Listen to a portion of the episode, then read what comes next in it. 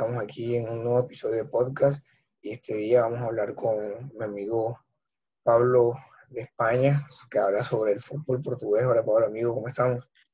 Hola, muy buenas Jorge, ¿qué tal? Yo estoy encantado de estar aquí contigo, un día tan especial para hablar de un tema como es el fútbol portugués y mira que nos ha costado coincidir, pero por fin estamos aquí.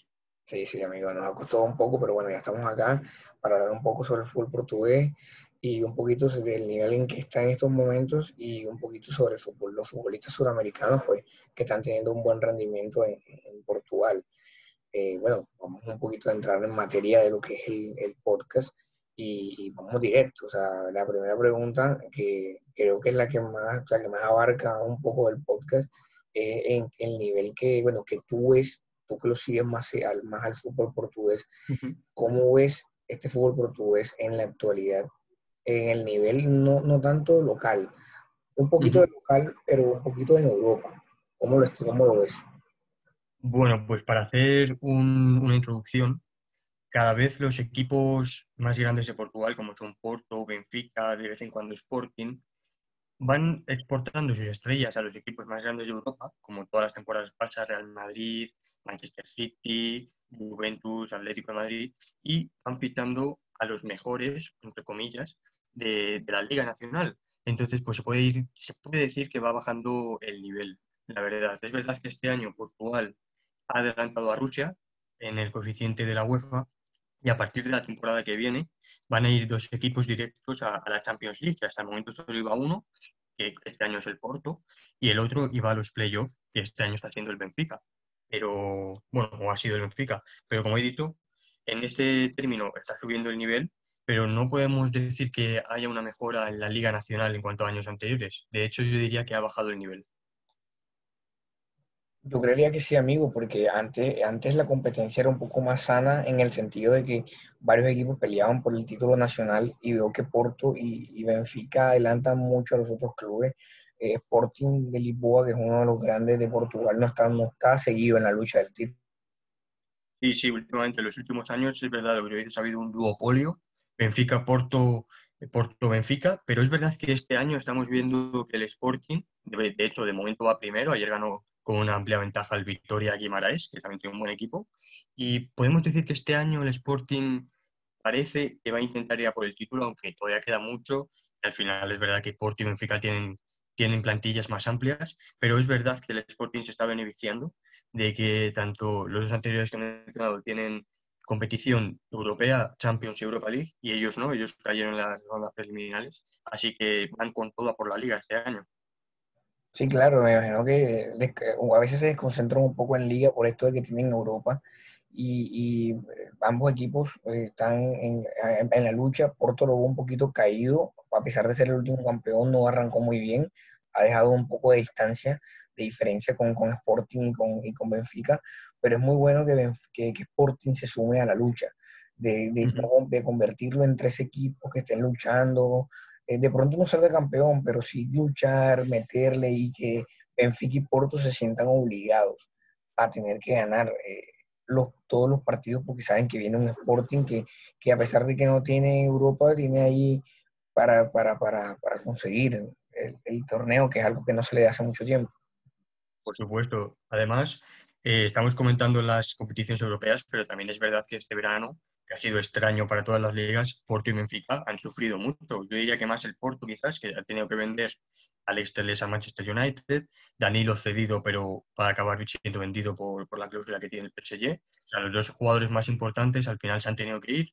En el Benfica, Rubén Díaz al Manchester City y Carlos Vinicius al Tottenham, pues estamos hablando de jugadores más importantes que al final ha bajado, ha bajado el nivel colectivo. Y en cambio el Sporting, yo diría que, que desde la venta de Bruno Fernández han ido invirtiendo, han ido ficheando muy bien a claves de otros equipos la liga la, temporada anterior, como pueden ser pues, Ote González de Famalicao, Nuno Santos del Ciudad que están los dos en un nivel muy alto, Adán, Atlético de Madrid, están mostrando un nivel muy bueno. Por lo tanto, creo que aparte de que tienen menos carga entre semana de partidos, también han, han salido beneficiados de este último verano.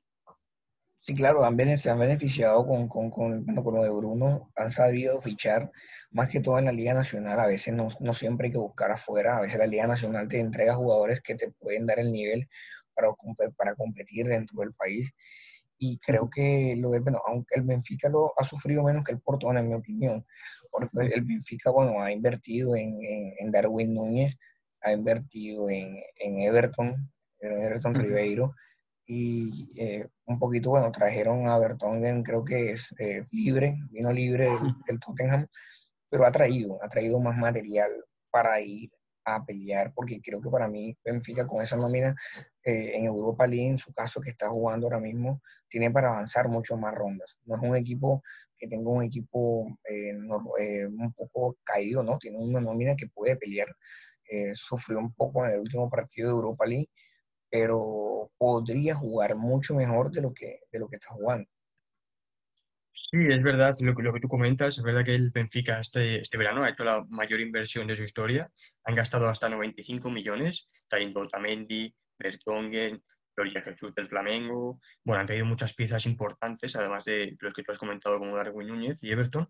Y la verdad es que se ve un, un lavado de cara de este equipo eh, si lo comparamos con las temporadas anteriores, porque Jesús creo que es una persona muy respetada en lo que es el entorno del Benfica y creo que lo están haciendo bastante bien. Como te digo, están ahí segundos, solo han perdido una vez, aunque perdieron de manera desastrosa contra Boavista, pero, pero creo que no están haciéndolo del todo mal y de hecho yo ahora mismo mi apuesta es que va a ganar la liga el Benfica porque a, la larga van a estar eh, más rodados y tienen más fondo de armario que, sus principales rivales, como son Sporting y Porto. Sí, exacto, amigo, porque por ejemplo, para mí Porto tiene un buen equipo, pero un solo equipo. No tiene dos equipos como el propio Benfica podría tener. El armario del, del Porto es mucho más limitado que, que el de Benfica. Entonces, bueno, creería yo que el Porto va a estar en la lucha como siempre lo hace, pero va a pasar algo como el año pasado, como en la temporada pasada. El Benfica estuvo en la pelea, pero después perdió eh, terreno y Porto terminó siendo el, el, campeón. Pero Porto llevaba esa, esa obligación para volver a Champions, que fue lo que hicieron esta temporada. Y bueno, miremos a ver qué tal, qué, qué tal podría pasar, sabiendo ya, como esto comentaba, de que la otra temporada eh, van a ser dos equipos directos, así que obviamente Porto y Benfica van a querer ser primero y segundo para poder acceder a estos cupos que obviamente en su eh, en este momento, en, este momento que tenemos ahora de, pandemia y esto, que ha hecho que los equipos vendan, ir a Europa es un, es un alivio por el dinero que les entra solamente por participar en el, en el torneo. Por supuesto, yo creo que de hecho esto podemos, tenemos el ejemplo perfecto en el Benfica, que no se clasificó para Champions League al final, como, como hemos comentado, y por ello tuvo que vender a Rubén Díaz, por ello, Cavani no pudo venir, en mi opinión, aunque yo creo que con Darwin Núñez están más que satisfechos. También se tuvo que ir Carlos Vinicius. yo creo que al final el dinero, todas las temporadas es importante, pero sobre todo en esta, que los equipos están teniendo menos ingresos, eh, obviamente por razones de aforo, por razones de patrocinios, eh, pues es muy importante, como tú has dicho. Y en cuanto a lo que has comentado del Porto, yo diría que gran mérito de que como tú dices, solo tengan un equipo, es porque con Seisao es un entrenador que confía en 12 jugadores, 13 jugadores, y el resto apenas suman, para ser sinceros, apenas suman. Esta temporada eh, siguen jugando casi el mismo esquema que el año pasado. Los refuerzos me parece que no han sido lo que Seisao pedía en general, porque Malang Sar, por ejemplo, el francés, me parece que está jugando porque no hay otro, porque no confía en Diego Leite Pepe está lesionado y tiene que ocupar ese, central izquierdo, pero no es un central que siga la idea de juego de Conceição, por ejemplo. Felipe Anderson, un jugador totalmente distinto a lo que este entrenador pide. Pide entrega, pide sacrificio, pide lucha, bajar a defender. Y, por ejemplo, el brasileño no, es, no, es, no, ofrece ese, ese, tipo de jugador. Luego fichó a Taremi, que es un excelente delantero, al español Tony Martínez. Y Marega puede tener un día horrible que va a seguir jugando los 90 minutos. Pues creo que, que, es un gran problema. Pero bueno, de momento está funcionando y, y nadie puede discutir con la efectividad de sus ideas. Y claro, lo de Consensado ya es algo que se ve, que un entrenador que no, que no, no sale de esos 12 jugadores, un máximo 13 jugadores. Es algo que, que, se viene viendo desde hace un tiempo acá. Pero bueno, hasta ahora, como tú dices, le está saliendo y es lo importante para el Porto. mientras, mientras la idea de su entrenador salga y no esté teniendo inconvenientes, pues obviamente no, nadie va a poner en duda lo que, lo que Concienzado está, está realizando por el Porto. Bueno, en esa parte, bueno, ya aquí hablamos un poco sobre lo que era la, la actualidad de lo que es el fútbol portugués en cuanto al nivel que tiene. Ya hablamos de lo que es Europa y sabemos que la Liga Local, pues ya tocamos el tema sobre cómo, están las, cómo está la lucha. Y bueno, ya hablamos de esta, esta parte que era muy importante en el podcast. Ahora vamos a la segunda parte, es un poco hablar sobre los jugadores sudamericanos los más destacados, porque obviamente hay muchos jugadores sudamericanos en la liga portuguesa, hay en cantidades, como pasa en todas las ligas del mundo, sudamericanos eh, nutren mucho al, fútbol europeo, pero vamos a traer jugadores puntuales que, que, bueno, que vienen demostrando muy buen nivel. Y bueno, vamos a comenzar con uno, no porque sea mi compatriota, ni nada por el estilo, solamente porque viene jugando muy bien, y, eh, y es Luis Díaz. Eh, no sé qué, qué, qué, qué de él después ya de dos años de verlo en, en Portugal ¿Qué, piensas de Luis? Bueno, pues lo has comentado, en Portugal hay muchísimos jugadores sudamericanos. Eh, yo creo porque además sirve como liga puente hacia otras grandes europeas. Y creo que el, el, caso de Luis Díaz va a ser uno de ellos. Luis Díaz, que todavía es muy joven, recordemos. Y para mí, la temporada pasada empezó muy bien en el Porto, pero luego tuvo altibajos, eh, bajones de, de rendimiento que al final le hicieron acabar en el banquillo. Luego, cuando pasó lo de la pandemia, pues fue alternando banquillo con titularidad, pero en cambio esta temporada está mostrando un nivel soberbio, un nivel de verdad muy, muy, muy alto el del colombiano. Eh, puro regate, puro desequilibrio, velocidad, y yo creo que es una de las armas ofensivas más útiles y más buenas que tiene Conceição en el Porto. Sí, amigo, y bueno, yo eh, especialmente a Luis lo sigo porque en, bueno, en mi país eh, Luis jugaba en el equipo en el cual soy hincha. Eh, eh, Luis tenía algo en, el equipo donde jugaba acá en Colombia, que es puro desborde, puro regate, tú lo ves y, sabes que te va a desbordar, que, pero acá en Colombia tenía un problema de definición, no definía muy bien, perdía muchas ocasiones de gol, pero desde que llegó a Portugal, su definición ha mejorado mucho, ha hecho goles, esta temporada goles con el City, goles en el último partido que jugaron contra, contra el Marsella, eh, diferentes partidos más donde ha hecho goles en Portugal también. Ha mejorado eso que le faltaba y creo que si sigue con ese nivel, mantenerlo estable o mejor todavía de lo que está haciendo, me parece que el Porto puede sacar una muy buena transferencia con, con Díaz a un equipo de, un, de una liga top. De eso no lo dudo. Totalmente, totalmente. Además, eh, hilándolo con, el, con lo que he comentado antes de Marega, yo creo que casi que está forzado el Corona y todos los que le acompañan a, Marega a marcar más goles, porque es verdad que es un delantero muy rápido, muy trabajador y tal, pero al final falla mucho la definición, no, es un delantero goleador, aunque marca goles, es verdad que al final al término de la temporada marca goles, pero porque lo dicho, sus compañeros le apoyan mucho, sobre todo Luis Díaz es, es un claro referente de ayuda en ese ataque del Porto. Sí, claro, Marega tiene un poquito problemas de definición, es algo que quedó claro en muchos partidos del Porto, pero bueno, lo acompañan Corona, eh, Díaz y hacen que se vea menos esa falta de gol que a veces tiene, tiene Marega. Bueno, otro de los colombianos quedamos, nos quedamos en Porto y es con Fernando Uribe. ¿Qué, qué has visto en estos dos años de, Uribe en, en Porto? Bueno, Uribe es un jugador que acompaña totalmente la idea de Conceição. Creo que también ha crecido mucho desde que, desde que llegó a Dragao. Me parece que hoy en día es una pieza clave para, para el medio centro portista y es que ofrece trabajo, ofrece sacrificio, defensa, luego siempre sube a atacar. Me parece que es uno de los hombres de confianza de Conceição y que va a serlo por mucho tiempo. Sí, claro, sí, eh, ha, servido mucho la llegada de, Uribe y siempre Consensado lo ha tenido en disposición ahí para, sus planteamientos de, del equipo. Bueno, ahora vamos un poquito pues a otro jugador, es uno que acaba de llegar, pero lo que está demostrando es muy especial. Hay mucha gente que dudó, por la cantidad de dinero y de qué equipo provenía, que es Darwin Núñez.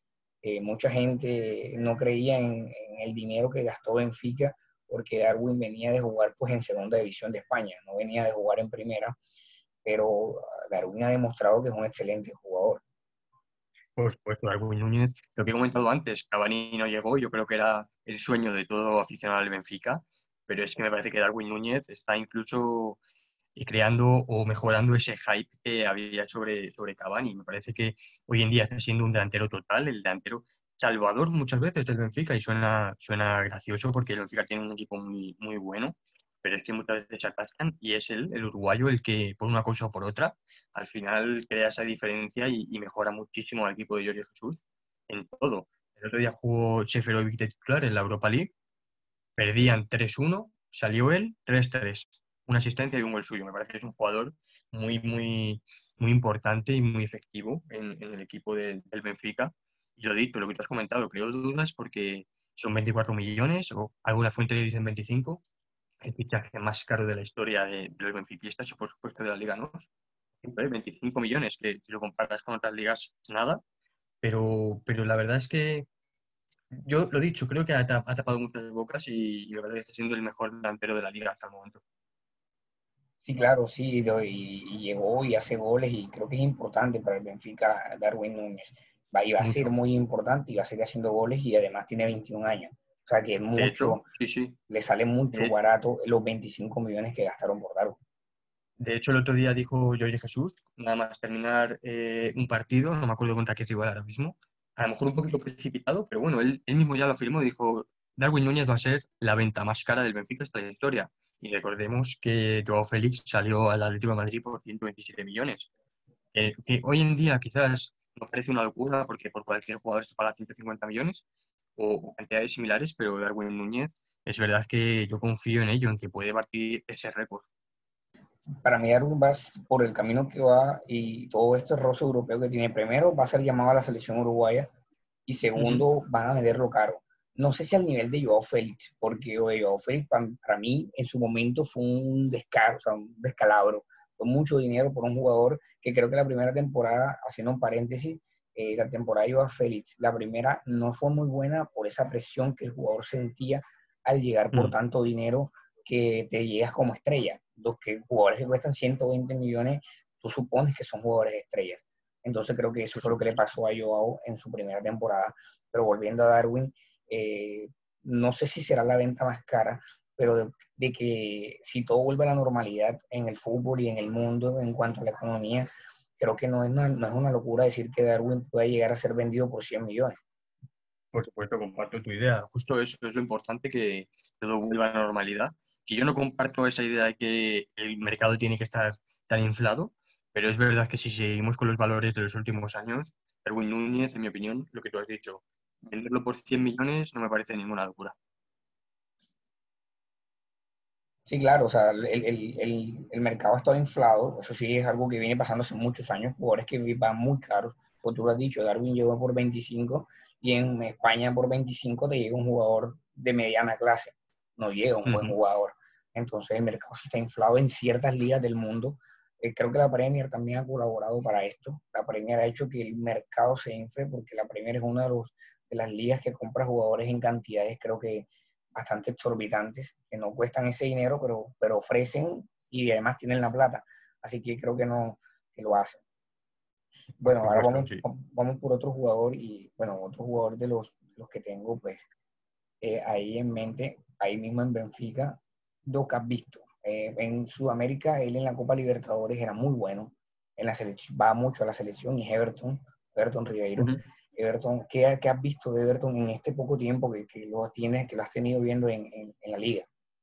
Pues bueno, Everton es un jugador especial, es un jugador distinto. Quizás no me gustan las comparaciones, pero podríamos decir que se asemeja a esa idea que Neymar implantaba en el campo cuando jugaba en Santos. Un jugador que es puro desequilibrio, se asocia muy bien, regatea increíble, un jugador muy bueno. Y la verdad es que no me sorprende que todavía no haya descansado con el Benfica. Todos los partidos como titular, bueno, que al final le pase, le pase algo grave, una lesión por, por, jugar tanto, un jugador que no tiene un físico preponderante, pero, pero me parece que es llamativo, ¿no? Que esté siendo tan importante nada más haber llegado. Yo Jesús que le conocía de, de, su paso por Brasileirao y es que es muy bueno. Y lo mismo, me da la misma impresión que con Luis Díaz. Creo que incluso más con, con, este jugador, no te enfades, pero creo que puede dar el salto a un, a un, equipo top de, Europa y me parece, me parece impresionante que ningún otro se lo haya llevado y no haya sido el Benfica el que lo fichase este verano, cuando para mí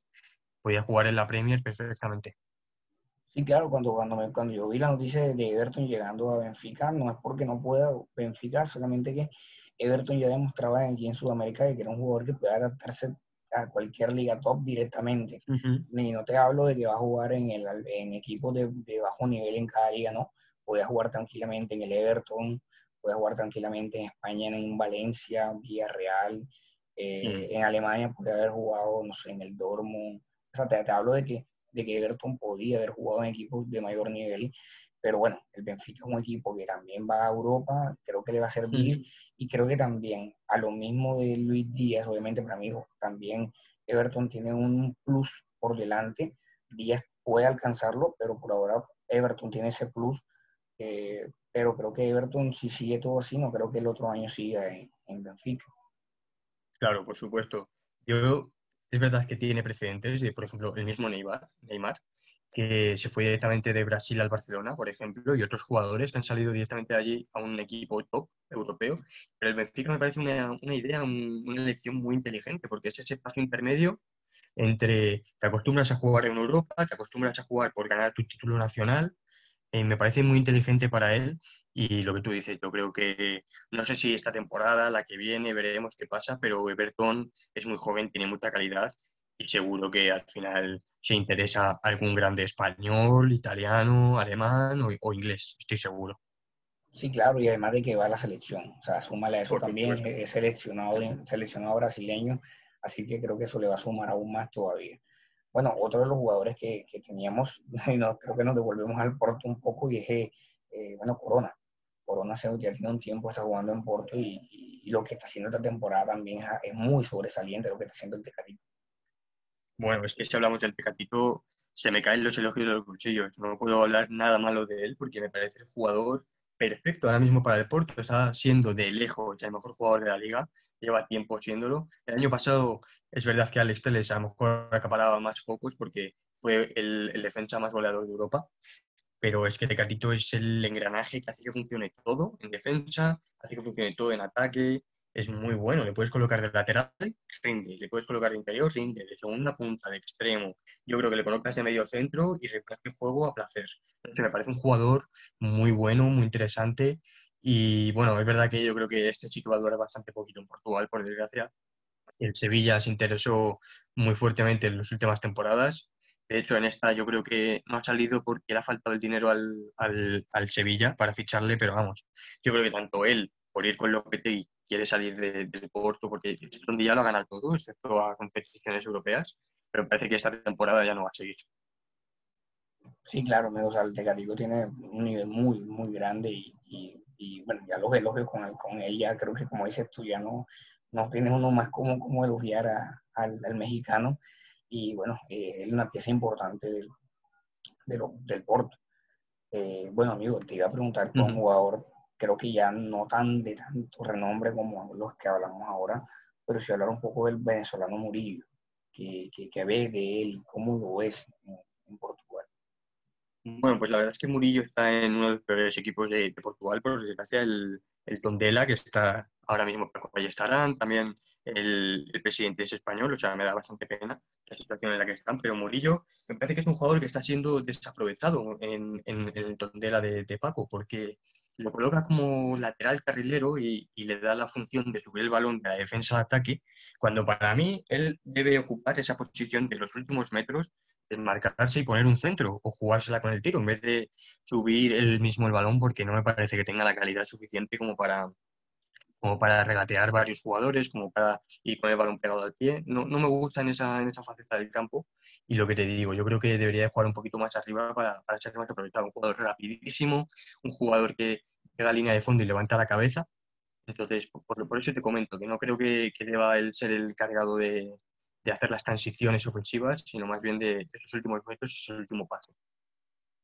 Claro, eso es lo que, pues, para mí, yo lo que lo he visto también, ah, un poquito que he visto de él, creo que es lo que tú dices, o sea, lo creo que es mucho más para llegar al fondo y hacer que la jugada termine en él, no que él sea el que tenga que arrastrar toda la jugada porque no es tan habilidoso como para realizar todos esos movimientos y que obviamente, pero obviamente también tenemos que poner un contexto de que juega en el Tondela, no juega en el Porto y no juega en el Benfica, juega en el Tondela y es muy difícil que un equipo de, que lucha más por tratar de quedarse en primera, eh, que le ofrezca un ambiente que le permita hacer eso.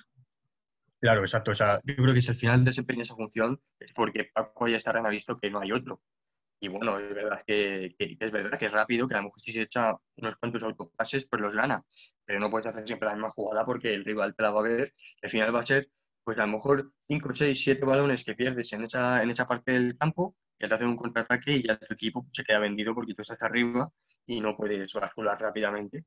Entonces, pues eso, lo que tú comentas, hay que ponerlo en contexto y, bueno, si él está ahí es porque en mi opinión no hay otro. Exacto, amigo, exacto. Bueno, para cerrar un poco ya lo que los futbolistas sudamericanos, que bueno, Otamendi llegó a, a Benfica eh, después de lo de, Rubén Díaz hacia, hacia el City. Eh, bueno, ¿qué opinas tú de, de, Otamendi y lo que ha demostrado hasta, hasta el momento en la liga? Pues bueno, Otamendi, todos recordamos su pasado como portista. Creo que no ha tenido una, bienvenida, una llegada al Benfica Letonia por parte de los benfiquistas repudiado, por parte de los portistas repudiado.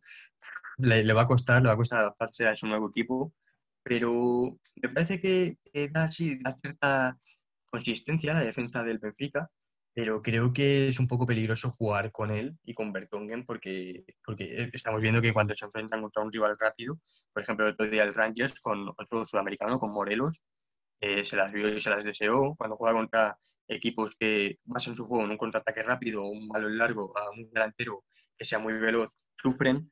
Y la verdad es que Otamendi está teniendo un inicio en Portugal de temporada bastante malo.